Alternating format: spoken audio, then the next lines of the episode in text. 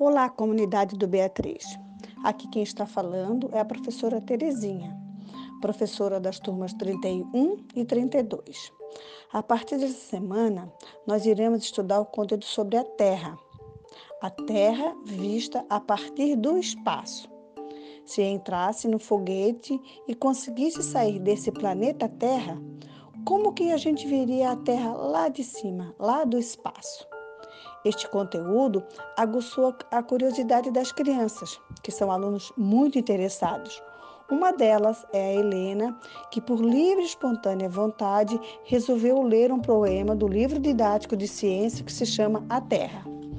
Vamos aproveitar e vamos se deliciar com a voz de uma criança lendo o poema.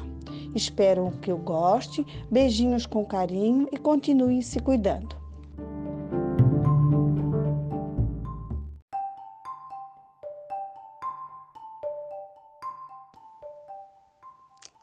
A Terra, poema de José Santos. E a professora pergunta: De que cor a terra é? Um grita: Vermelha. Outro diz: Verde limão. A menina berra: Cor de terra.